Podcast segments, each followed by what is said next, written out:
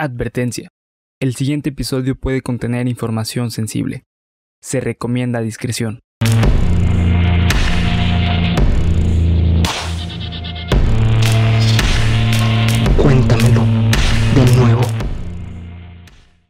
Geek Supremos presenta Cuéntamelo de nuevo, el podcast en el que su anfitrión y servidor César Briseño los llevará a ustedes y a mi amigo y compañero. Bernardo Herrera. ¡Ay, hijo de puta, güey! No, eso es nueva, cabrón. ¿Qué? Por un- épico, No ¿no? mames. Bernardo Herrera. Herrera. Bernardo. Por un viaje a lo desconocido, lo absurdo, lo aterrador y lo increíble como la intro de Bernie. ¿Cómo estás, Bernie? ¿Todo bien y tú, güey? Todo bien, cabrón. Vamos a brindar en este momento. ¿Por qué? Estamos... Con este tequila blanco. Es tequila blanco. Sí, Un poco güey. de vodka. Poco de vodka. Vodka con jugo sin color y tequila blanco. Sí, güey. ¿Ustedes qué se están tomando, gente? ¿Cómo están, queridos amigos? Volvió Cuéntamelo de nuevo después de muchas semanas de muchas pendejadas y de muchas cosas muy circunstanciales. Pero estamos aquí de vuelta con We're todo, back. con todo el ánimo del mundo. Les recordamos que nos pueden seguir en nuestras redes sociales como Geek Supremos en cada una de ellas. Acá abajo en el comentario. Eh, ¿Se puede fijar el comentario en Sí, YouTube? En el comentario fijado en YouTube nos encuentran. Bienvenidos a toda la gente nueva que está llegando. Cada día somos más. Bernie, hoy puedo decirte que hemos rebasado los 400 subs, Por cabrón. fin. Chócalas. Eso es todo. Muchas gracias, gente, de verdad. A los nuevos A los nuevos, llegado. sí, a los fans de Diario también. Muchas gracias por todos sus comentarios. Sí. Recuerden que Geek Supremos es de ustedes y para ustedes, así que cualquier duda, comentario, sugerencia, mentada de madre, eh, felicitación de cumpleaños, llamada de urgencia para ir a sacarte del bote, lo que tú quieras. Sacarte del lote. No, no aseguramos nada, pero puedes intentar. Sí, vamos a dar nuestro mejor esfuerzo por Sí, si acaso, ¿no? Así que todo eso está acá abajo. Eh, y sin más, much- eh, bueno, más que agradecerles por estar aquí como todas las semanas, empezamos con el episodio número 53. 53.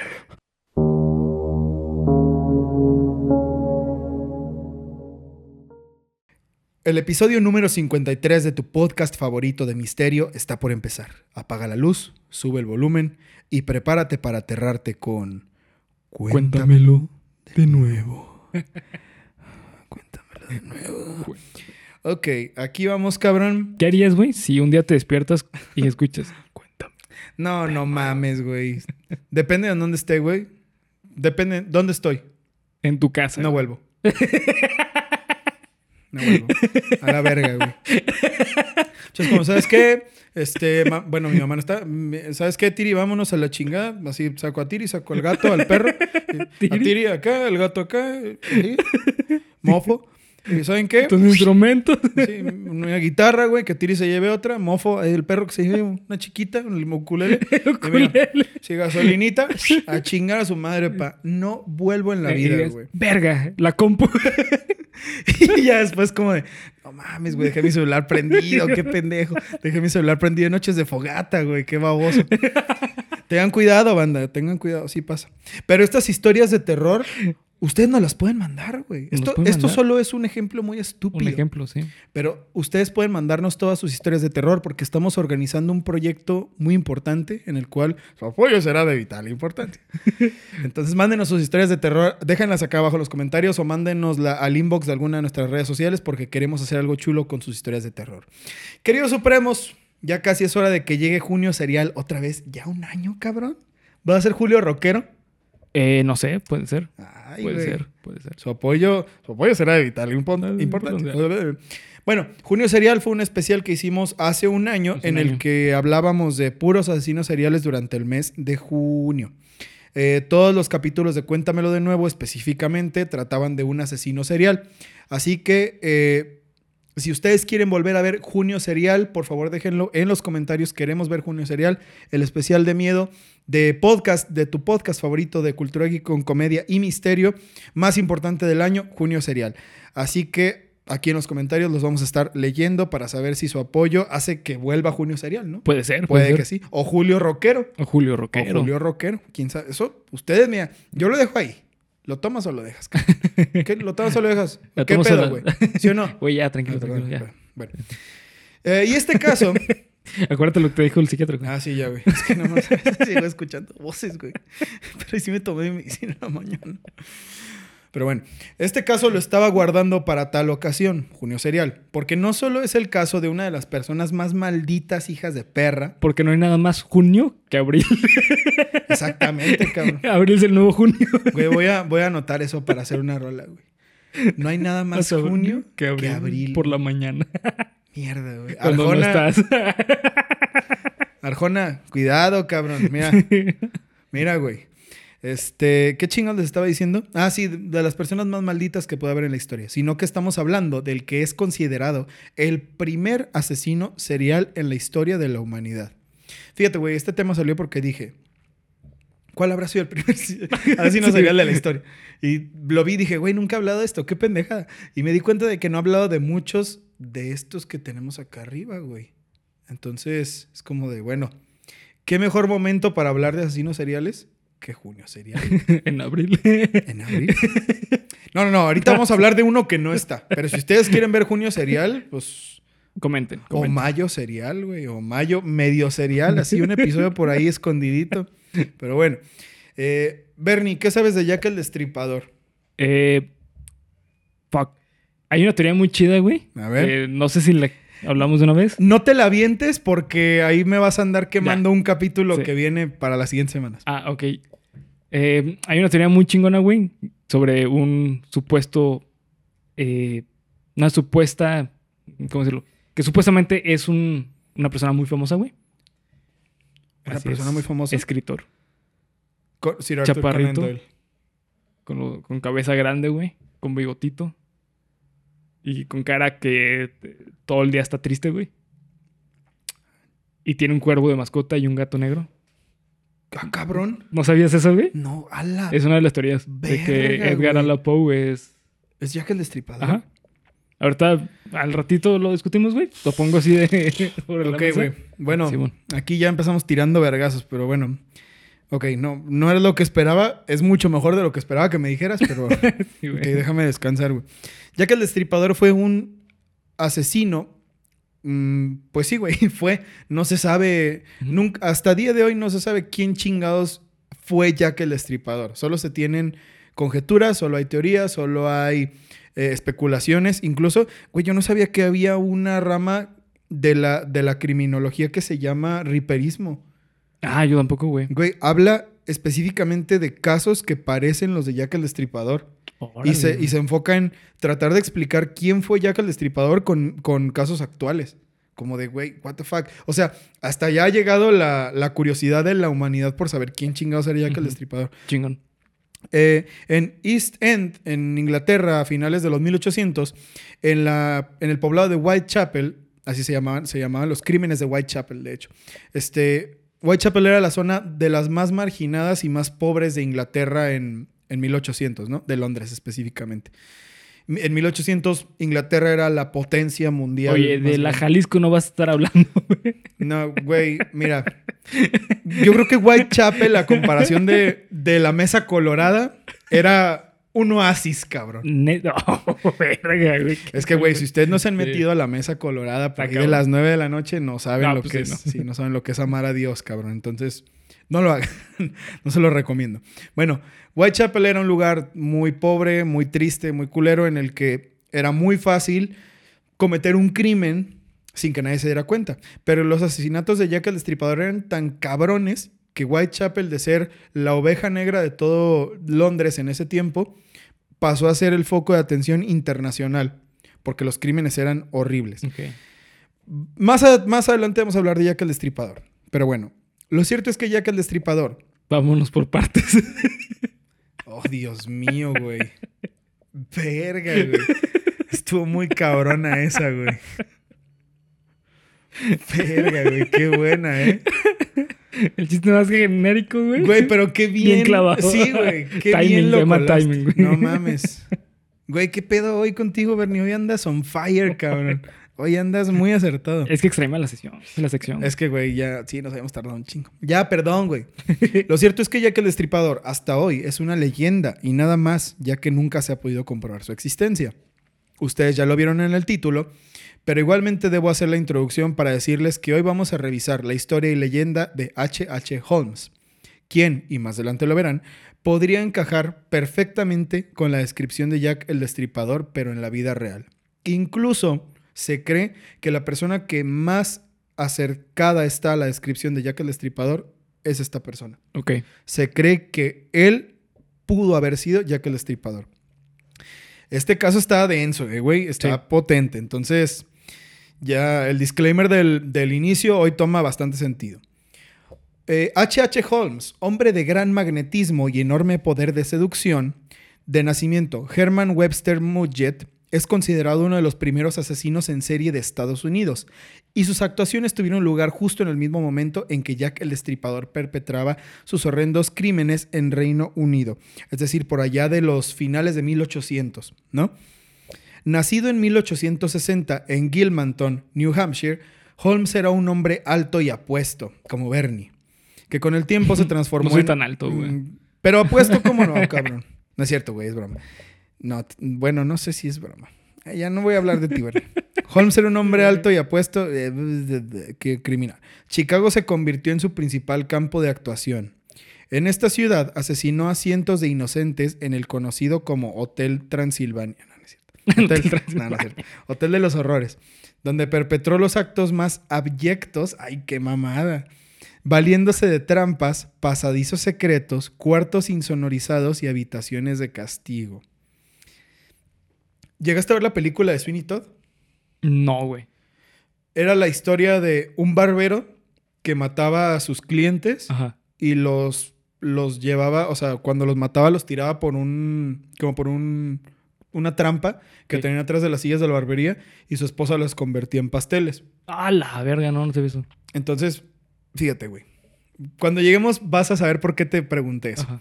Sus familiares definían a, a Holmes como un chico problemático, solitario y que mostraba una excesiva crueldad con los animales y los niños pequeños.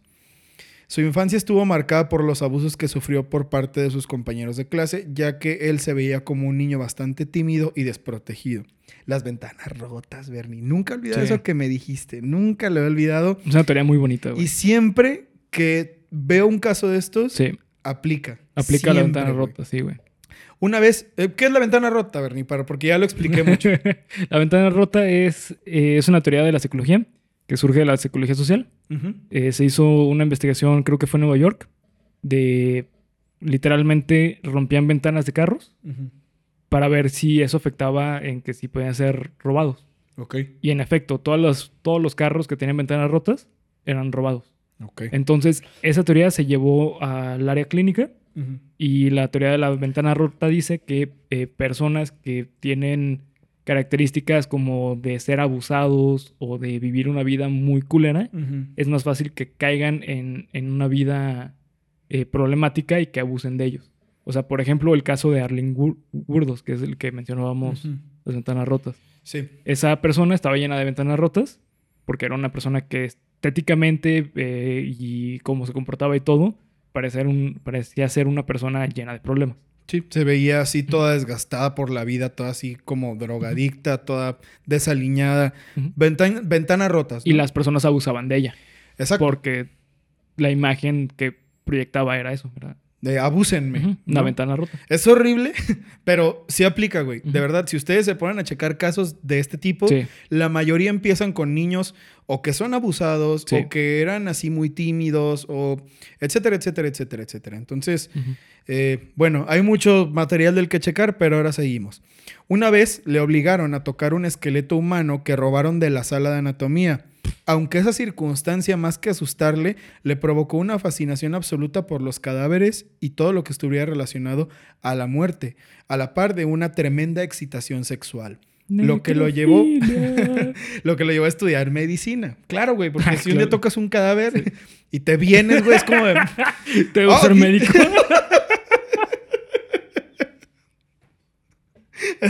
Exacto, güey. Todos los médicos allá afuera, estoy seguro que ese fue su camino, ¿no, güey? sí, según la lógica de este Sí, según güey. la lógica de este güey. Así que, amigo, amiga que te gusta como que acá con cadáveres, médico. ya sabes lo que tienes que hacer en la vida. Geek Supremos al servicio de la comunidad, cabrón. Tras graduarse en 1884, Holmes empezó a meterse en toda clase de negocios turbios. Robaba cadáveres de la universidad para experimentar con ellos y para defraudar a las compañías de seguros tras haberles cambiado la identidad, no sin antes haber abusado de ellos, claro. Sus estafas eran de tal calibre que llegó a vender una cura contra el alcoholismo o comercializar una máquina que convertía el agua en gas natural. Y se la compraron, güey. Ese se llama producto milagro, güey. Claro, güey. Sí. claro. Como Tú- esta pedo de las películas de, ah, el tónico que cura Sí. todo. Ah, pues bueno, hagan de cuenta. El O los, los infomerciales, güey. Ah, claro, güey. Son claro, productos claro. mágicos. O sea, vean al Milagro. pinche Mr. T, güey, que vendía el Flavor Wave o esas mierdas que alguna vez compraste en un infomercial y que no servían para ni madres. Ah, pues se cuenta que caíste, caímos en el mismo truco de este cabrón. 100 años después, pero el mismo truco. Pero su éxito como estafador llegaría cuando tomara conciencia de su potencial como conquistador. Valiéndose de su físico, Holmes sedujo a mujeres ricas encantadas de poder ayudarle. Porque él era como de, ah, soy muy guapo, pero no tengo dinero. Como el estafador de Tinder. Ah, claro. Haz de cuenta, güey. El estafador de Tinder del siglo XIX. El siglo XIX. El- Victoriano. Eh, eh, Victoriano, güey, exactamente. El periodista John Bartlow Martin, Martin, John Bartlow Martin, Martin. John Bartlow Martin describe a Holmes como un caballero de la moda, mentiroso, tortuoso y hábil, manipulador de empresas increíblemente complejas. Su primera víctima fue Clara Lovering, una chica de familia rica que pagó sus estudios de medicina, los de Holmes, y con la que acabó casándose y teniendo un hijo. O sea, es como de, no mames, tengo que estudiar medicina así en, en el TEC de Monterrey, pero no tengo dinero, ¿qué hago? Pues deja seduzco una morra y que me pague Me todo. pague. A huevo, güey. Sí, Che claro. plan chingón, ¿no? che plan así sin fallas, cabrón, ¿no? O sea, tras licenciarse en la Universidad de Michigan, Holmes abandonó a Clara e inició una relación con una joven y atractiva viuda propietaria de varios hoteles. Cuando la hubo arruinado, Holmes huyó a Nueva York donde trabajó como médico durante un año. Yo no sé, yo no quiero ni imaginar lo que era ser paciente este güey. Imagínate, güey. O no sé, quién sabe si todavía era malo en ese entonces, ¿no? Sí, quién sabe. O a lo mejor se portaba muy, muy bueno. Fíjate, güey, que normalmente es como que hay un momento en el que la persona se rompe, güey. Ok. Entonces, o sea, puede ser que tenga la, eh, la necesidad de matar, pero todavía se controla. Ok. Y normalmente hay un trigger, un momento trigger, que, que- los rompe. que lo rompe, que dispara esa necesidad de matar. Ok, vamos a ver si lo encontramos en esta historia más adelante. Em, una vez ah, huyó bla, bla, bla, durante un año. En el 85, o sea, en 1885, eh, se trasladó a Chicago, donde su modus operandi no cambió. Siguiendo con su papel de seductor, logró que la joven y millonaria Mirta Belknap, déjame ver si estamos grabando porque a veces nos pasan cosas bien graciosas. Ya está. Este, Mirta Belknap cayera en sus redes. En esa época adoptó por primera vez el nombre por el que sería trágicamente conocido, Henry Howard Holmes, un guiño al detective creado por Sir Arthur Conan Doyle de su novela favorita, Sherlock Holmes, que por aquella época estaba muy de moda. Ah, es verdad, de hecho sí está- estaba en el auge. Tras casarse con Mirta, falsificó unas escrituras de propiedad y estafó 5 mil dólares a su recién estrenada esposa. 5 mil dólares en ese entonces yo, Verga, güey. es era- incalculable, sí, ¿no? Era, era una fortuna. sí, era muchísimo. sí. En 1887, Holmes obtuvo la titularidad de una farmacia en Englewood, convirtiéndose en amante y hombre de confianza de su dueña, una viuda rica y confiada llamada Melissa Holden. Un día él se quedó con todo su dinero y ella simplemente desapareció. A partir de aquí es donde la historia da un salto bien cabrón a lo del hotel. Yo creo que aquí fue donde empezó todo el desmadre con este güey. Porque no se sabe qué pasó con esa persona. O sea, eh, como que, o sea, el hecho de que lo engañaran a él, ¿no? O sea, porque imagínate ser tú el que engañas, güey, y de repente decir, no, carnal, hay alguien que te engañó a ti, güey. Exacto. Creo que eso puede ser que te rompan. ¿no? como que, o sea, vio todo lo que él creía y todo para lo que él se sentía bueno, como en su contra. Entonces Sí. yo siento que a partir de ahí empezó todo el desmadre. Sí, es probable. Pero bueno, ahora chéquense esta parte de la historia, güey. El sueño de Holmes era construir un gran hotel y quería aprovechar la celebración de la Exposición Universal en Chicago de 1893 para invertir todo el dinero estafado en la compra de un solar junto a la farmacia de la difunta señora Holden. De este modo, la inauguración coincidiría con la visita de miles de turistas, sobre todo mujeres pudientes y solas. En 1890 se iniciaron las obras del establecimiento, un edificio con aspecto medieval y que muchos dijeron que parecía una fortaleza tenebrosa.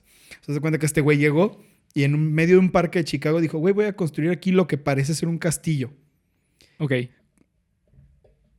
Pero fíjate, tiene un punto. Y es una mamada, fíjate. Y usaba capa larga y, Pues no lo dudo, güey. No lo dudo. y se cubría del sol. O sea, si pinches bloqueador, güey. Bueno, no sé lo que van a hacer. Lentes, güey. Y pinche. Ah, no, el ajo es contra los vampiros, Sí. ¿no? Bueno, así no me traigan ajo. Para la construcción, Holmes contrataba y despedía a empresas rápida y constantemente a las que nunca les pagaba. Ujú. Este engaño sirvió para que Holmes fuera el único que conociera los verdaderos planos del futuro hotel, entre comillas, para los amigos de Spotify en videos y los estoy haciendo y me veo como un reverendo pendejo de tener que explicarlas, pero para los amigos de Spotify estoy haciendo comillas, que fue inaugurado el primero de mayo de 1893. O sea, este güey contrataba a una constructora Ajá. y a la semana de que hubieran empezado les decía, ¿sabes qué? Siempre no, ya vete. Sí. Entonces la otra constructora llegaba y no sabía qué pedo, o sea, le daba unos planos diferentes. Ok. Entonces él iba construyendo con diferentes constructoras que o no a las que o no les pagaba o les pagaba nomás una semana de trabajo para que solo él supiera lo que estaba construyendo, Ok. ¿ok? Para poder crear chequen.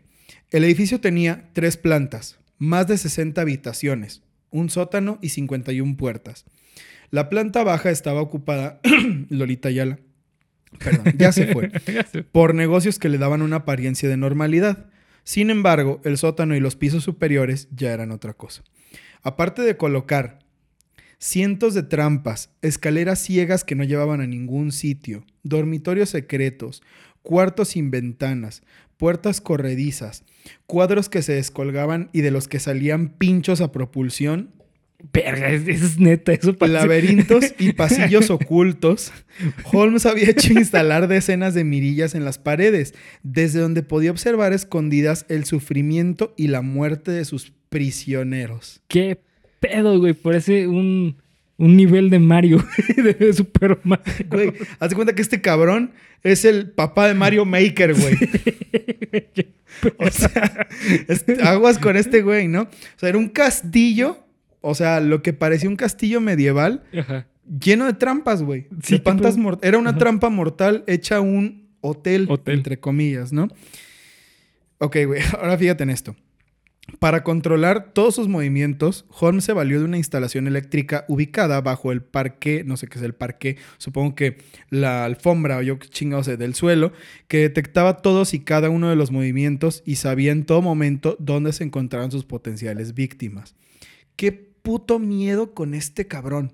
O sea, el vato te espiaba porque él había construido mirillas muy específicas en las paredes No mames. y la gente no sabía. sí. O el vato, imagínate, güey.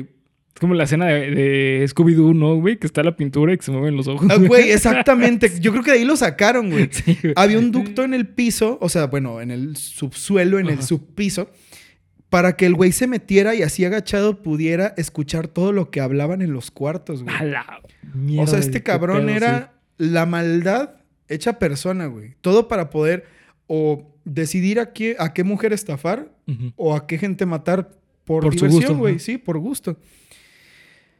Ok, bueno, vamos, vamos siguiendo. Así, sin saberlo, la vida de los clientes del hotel estaba enteramente en manos de un sádico y perverso asesino. Holmes podía acabar con sus vidas cuando quisiera. Con solo abrir las espitas del gas, podía asfixiar a los ocupantes de varias habitaciones a la vez, cosa que se registró que hizo en más de una decena de ocasiones. Otras estancias tenían sopletes ocultos en las paredes tras unas planchas de hierro que caían sobre las víctimas una vez que se acostaban a dormir. O sea, caían pinches madres así pesadísimas de hierro ardiendo, Ardiendo, güey. sobre los cuerpos de la gente en sus camas, güey. What the fuck? Vete a la mierda con esto. Güey. What the fuck. Bueno, este, un montacargas y dos. y había un ladrillo que si le pegaba salía un honguito, güey. Este cabrón. Y luego había una tortuguita, güey, que tenía alas. y si te tocaba, güey. Morías. Morías, cabrón. O sea, no mames, güey. Güey, esto sí parece el castillo de Bowser, ¿no, güey? Salían pescados de la lava, güey. Y si te tocaba un pescado, güey, morías. Y se escuchaba. Este, un montacargas y dos toboganes servían para trasladar los cadáveres a una bodega donde eran disueltos en ácido sulfúrico después de mucho tiempo. Reducidos a polvo en un inciner- incinerador eh, o sumergidos en cubas llenas de cal viva. What the fuck, man. No, y espérate, güey. O sea, haz de cuenta que esa gente, pues bueno, ya las mató en su cuarto y pon tú que duraron así cinco minutos, cuatro minutos en morirse. Holmes también torturaba a sus víctimas antes de acabar con su vida, solo a las que él le parecían hermosas mujeres. A veces las colgaba de los brazos y las bajaba lentamente hasta un pozo lleno de ácido para ver cómo sus pies se iban derritiendo y escuchar los gritos de las mujeres. O las encadenaba a una prensa rotatoria que poco a poco trituraba sus huesos. Incluso practicaba autopsias sobre cuerpos vivos aplicando todos sus conocimientos médicos ya que él deseaba revolucionar el terreno de la medicina. Güey, mientras estoy leyendo esto siento así... The fuck, sí, güey. Qué pedo con esto, güey. si esto no es el término de sadismo, no sé qué sea, güey. Sí, güey, no, es, es, es una locura este caso, es una locura. Una de sus famosas habitaciones era la llamada El Calabozo. Ay, güey, sí me sentí mal de leerte eso, güey. Sentí así como... Así, una de las habitaciones era el nivel 3. Un- Era el nivel, como, te lo brincabas por arriba de una pared y te decía. Warp Zone, ¿a qué mundo quieres ir? Ese era el mundo 7, güey, ¿no? Tras la clausura de la exposición universal, hijo de su puta madre, te estoy sudando, güey, los beneficios de Holmes descendieron considerablemente. Entonces tuvo la brillante idea de incendiar el piso superior del hotel para así poder cobrar el seguro que ascendía a 60 mil dólares. Para su desgracia, fue descubierto y tuvo que huir a Texas, donde siguió con sus estafas hasta que finalmente fue detenido y enviado a la cárcel por primera vez. Ya ves, güey, en Texas todo es más grande, güey. Sí, claro. Incluso la detención de este pendejo. Tras pagar la fianza, normal. Holmes volvió a tramar una nueva estafa. Escucha esto, güey. A ver. Esto es la trama de una película. Ajá. Pero, no mames, fíjate. Tras pagar la fianza, Holmes volvió a tramar una nueva estafa. Esta vez, la estafa que lo pondría de vuelta en la calle. Un hombre llamado Benjamin Pitzel, Pitzel, Pitzel, Pitzel, le voy a decir. Pizza. Pizza, le voy a decir, porque suena de la verga Pitzel, al que fichó como cómplice, debía contratar un seguro de vida con una compañía en Filadelfia. Más tarde, Holmes haría creer a la aseguradora que Pizza había muerto. Y es que suena verga. Y para ello mostraría un cadáver. Murió la pizza. La pizza de Don Quiñe Cangrejo. Este, qué chingados. Ah, fíjate, güey. Eh, qué verga, güey. Ah, y para ello, Holmes mostraría un cadáver anónimo desfigurado por un accidente. Cadáver que los dos habían previamente seleccionado como el de una mujer. Ay, no, qué pendejo, güey. Pues, ¿cómo hace una mujer aquí? Escribí mal. De un hombre de tez blanca. Una vez realizado el engaño, la mujer de Pitzel. Ajá, sí, esto, esto es donde Sí, estuvo la mano. Una vez realizado el engaño, la mujer de Pitzel, Pizza, cobraría la prima y la repartiría con Holmes. ¿No? O sea, deja. Vamos a decir que te encontré muerto, Sí, cobramos el seguro, yo me quedo con la mitad porque conseguí el cadáver y tú te quedas con la mitad. ¿A qué película te suena esto? Ah, cabrón. Pero, espérate. A ver. Pero Holmes lo quería todo para él, así que de verdad mató a su cómplice para hacerse con la totalidad de la indemnización. Semanas más tarde, Holmes también se deshizo de la esposa e hijos de Pitzel en su cámara de la tortura. ¿A qué película te recuerda esto? Ah, no mames, no sé. Quiero So, cobrar. No mames. Ah, intensamente, güey. no, so, este. Ah, Soul, güey. Te entendí de Pixar, güey. Dije, no mames, no, güey. ¿Qué tiene que ver? Pinche Bernie anda en otro pedo, güey. Coco. A Coco, güey. Porque hay muerte. Porque hay muertes, claro, güey. Pues Coco, asesinos seriales, güey. 1800, güey. Mira, vamos a fingir un pedo por el cual nos van a dar dinero. ¿No? La, Ni la estafa maestra. Pero al final, pero al final de verdad los mato a- Yo, criminal, al final los mato a ¿A todos. cuál, güey? A Fargo, güey. Ah, claro, no A mames. mí me sí recordó cierto, un chingo a. Fargo, un Sí, puterísimo. es cierto, güey. no más que bueno, aquí está Más culero. está más cool la situación, pero si te fijas es Muy parecido. muy parecida, güey. Que Fargo está basado en una historia real, güey. Sí, en varias, en varias varias historias reales, entonces Sí, no, no dudo. Eh, ¿A qué más? Cuando todo hacía suponer que el criminal se saldría con la suya, un antiguo compañero de celda llamado Marion Hedgepeth lo denunció a la policía por otro desfalco a una compañía de seguros. me imagino así que, güey, párate ahí. Ahí donde está la X, sí, güey. No hay pedo. y le pica un botón. Y sale un piano, ¿no, güey? un yunque, cabrón. O sea, hagan de cuenta, haz de cuenta, güey. O sea, haz de cuenta, este cabrón así se las gastaba. ¿Por qué crees que Marion Hedgehog, que no se llama así, pero bueno, le delató a Holmes? Porque lo intentó matar, no sé por qué. Holmes le debía 500 dólares de un antiguo trabajo y como sabía que nunca iba a, a cobrar, lo traicionó. Como de, güey, me des, me un varo, chinga tu madre. ahí va todo, ahí va todo lo que has hecho, güey. Cuando las autoridades empezaron, oh shit, man. Cuando las autoridades empezaron, cuando las autoridades empezaron a investigar, se dieron cuenta de que Holmes no solamente había cambiado de identidad, sino que también había cometido infinidad de fraudes y asesinatos. Estos empezaron a salir a la luz cuando se descubrió el gran número de desaparecidos que hubo en Chicago mientras el Hotel de los Horrores estuvo en activo. Los investigadores se quedaron horrorizados al hallar cientos de restos humanos en su interior. La policía contabilizó un total de 200 muertos, Verga. Mientras que Holmes 200, güey, no. solo reconoció 27 durante los interrogatorios a los que fue sometido. Verga. No, este, este güey est- está igual que este cabrón de aquí. Sí, que el Está igual que ese gravito, sí. cabrón de aquí, güey. El juicio a Holmes en octubre de 1895 duró seis días. El acusado rehusó ser defendido y se convirtió en su propio abogado.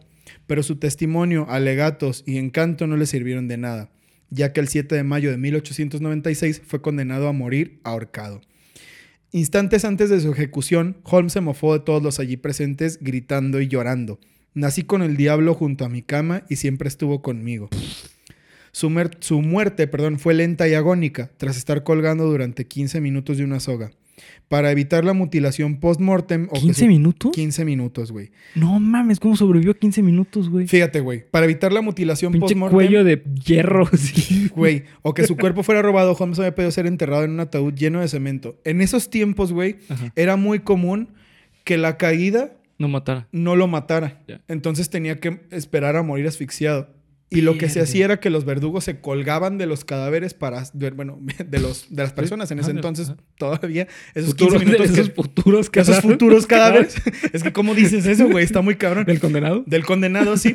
Este, para hacer más rápido el proceso. Ya. Pero entonces era, pues, una muerte muy culera, güey. Sí, porque eh, ya en los últimos momentos de la horca, pues, la caída era más grande, entonces morías porque el cuerpo, se, el cuerpo, el cuello se te rompía. Ajá. Y eso era una muerte así, no sé si instantánea o Sí. en minutos. Así, No, no, cuando se te rompe el cuello ya es instantáneo. güey. instantánea. Bueno, Sí. entonces imagínense este pobre cabrón que Que, no... di- que dicen, güey, que cuando te cortan la cabeza Ajá, o tienes o, o mueres así en la horca, sí. eh, son 15 segundos que la cabeza sigue consciente, güey, Simón. No mames, güey, estaba mejor sin que me hubieras dicho eso. Perdón, güey. Qué culero, güey. Bueno, imagínate eso 15 minutos, güey. Sí O sea, ver que te estás muriendo, güey, y que todos que están no puede así. hacer nada, No güey. mames, 15 güey. minutos es un putero, güey. Y luego ver a un cabrón ahí brincando en el. Brincando en el. O sea, en el. O sea, colgándose de los pies del cabrón para jalar. No, güey, qué pinche cuadro tan grotesco, güey. güey. Horrible, cabrón. Aún así, güey, qué calor. La muerte del primer asesino en serie de Estados Unidos no está exenta de leyenda. Antes de morir, Ajá. Holmes lanzó una maldición contra todos aquellos que en un momento se cruzaron en su vida. Bueno. Aunque recientes investigaciones sugieren que el criminal pudo, con la ayuda de algún cómplice, escapar y morir muchos años después en Paraguay bajo una falsa identidad, esto no está comprobado. De Rubaldo. Ay, sí, güey. De Holmillo. Al millo. Se fue, se fue a España, güey. Jo- eh, Humberto Holmillo. Este, o- obviamente que esto es una mamada porque todos lo vieron morir en la horca, ¿no? Sí, sí. Pero la leyenda de la maldición se vio alimentada dos semanas después de su ejecución por algunas muertes misteriosas como la de uno de los testigos más importantes del juicio, Ah, no que cayó enfermo a causa de una septicemia, muriendo poco después. Otros testigos se enfermaron y murieron días más tarde. Incluso uno de los guardias de la prisión donde estuvo encarcelado enfermó de lepra de un momento a otro. Güey, pues que son los 1800, güey. O sea, en esa época, por estornudar está- te está morías, cabrón. ¿no? Sí. Pero bueno, o sea, qué casualidad, güey, Sí, que, que lo- fue al guardia que lo estaba, que lo estaba cuidando personalmente. Sí. Asimismo, y de forma inexplicable, una de las oficinas encargadas de investigar para la aseguradora a la que Holmes defraudó se incendió por completo. Oh, no mames. Para muchos investigadores e historiadores modernos, la figura de H.H. Holmes presenta un gran parecido con la de otro asesino muy famoso de la época. Ya sabrán, del que hablamos al inicio, ¿no? Jeff Mudgett, tataranieto de Holmes, el primer hijo que tuvo, tataranieto, tuvo, se reprodujo, llegó muy lejos en la vida, le fue bien al chavo. Tataranieto de Holmes, así lo asegura. Su afirmación se basa en una investigación Ajá. que llevó a cabo junto a la ex analista del FBI, Amaryllis Fox. Según dicha investigación, ambos personajes en realidad serían el mismo hombre. Su afirmación se basa en los diarios personales que Mudgett heredó de Holmes y en unos textos en los que al parecer el asesino detalla su participación. ¿Cómo matar prostitutas? Pues güey, no sé qué habrá escrito. Sí, pues sí. No tengo. Me están diciendo Jack el destripador. Destripador. Qué cagado. Cagado. Qué cagado, así con K y así como escriben los chavos de ahora, ¿no? Eh, y mutilación de varias prostitutas en Londres. La investigación sugiere que el médico criminal había habría viajado hasta Reino Unido, un dato hasta ahora desconocido y que podría cambiar lo que hoy sabemos sobre estos dos terroríficos asesinos en serie. Lo que más se acepta hoy, hoy en día, es que H.H. Holmes fue Jack el Destripador. Ya. Y después de todo lo que les conté, güey, no lo dudo. Sí, no, tampoco No, está, no. estaba loco este güey. Estaba Sí, no. enfermo este güey. O era un visionario y, y inventó Mario Bros. Pero nada, no mames, está. Güey, Y no. después, 100 años después, llegó un chino. Un chino, se- digo, un un japonés. japonés, un chino. culero, güey. Pinche chino. Perdón, güey, perdón. Es que es la costumbre, güey. Un japonés, güey. Un nipón. Una persona de la Tierra del Sol naciente con la visión de hacer un juego, güey. Juego de un, Un genio. genio. Un genio. ¿Qué digo un genio? Un amigazo. Ya, güey, es que... Es que nos llevamos de piquete. Sí, güey, es que por eso le dije así, pinche chino, corriente. Él me dice peruano. Sí, güey, él me dice así, pinche sudaca, ¿no? Sudaca. Aunque México no es Sudamérica, pero bueno. Este, bueno, ese es el caso, queridas supremas y supremos de H.H. Holmes, el que es considerado el inventor de Mario Bros. De Mario Bros. y además el primer asesino en serie de la historia de la humanidad. ¿Qué te pareció? ¿Qué te pareció el caso, Bernie? Verga, está, está muy cagado. O sea, todo eso de, del hotel del terror, güey. Güey. pedo, güey. O también conocido como la casa del terror funcional. Sí, real. ¿no? O sea, si, si las casas del terror de verdad mataran gente, Ajá. así serían, güey. Funcional. Yo creo que los de las fiestas de octubre le copiaron a este güey. Entonces, mucho que ver, güey, mucho que trabajar. Y esto se relaciona muchísimo con el caso de Jack el Destripador. Así que si ustedes quieren ver la historia de Jack el Destripador, revienten los comentarios con queremos ver la historia de Jack el Sí. Destripador. Hashtag qué pedo Ali. Ya lo van a entender el viernes. Sí. Pero váyanlo poniendo desde ahorita, güey. ¿Qué pedo, Ali? Hashtag ¿Qué pedo, Ali? Este, y pues nada, queridos amigos, Bernie, es un gusto estar de vuelta otra vez en tu Gracias, episodio eh. número 53. 5-3. 5-3, termínala, termínala, güey, por favor. Eh, gracias por ver, comentar y suscribir. Recuerden seguirnos en todas las redes sociales que nos encuentran como Geek Supremos en cada una de ellas. Acá abajo en la descripción encuentran los links. Y, y pues nada más, este estuvo muy chido el episodio, güey. Bastante Eh, divertido, estuvo ¿no? Bastante chingón, divertido. Sí, estuvo muy Para chingón. curársela, para que se echen unas buenas risas, porque Ándale, el tema sí. estaba bien. Estaba- sí, estaba está- bien estaba culero, denso, güey, sí. está muy fuerte. Pero bueno, queridos amigos, nos vemos la semana siguiente con otro episodio de Cuéntamelo de nuevo. Disfruten su miércoles. Tenebroso. Mm. Miércoles. Oh, sí, miércoles tenebroso. oh, Ya, adiós. Bye.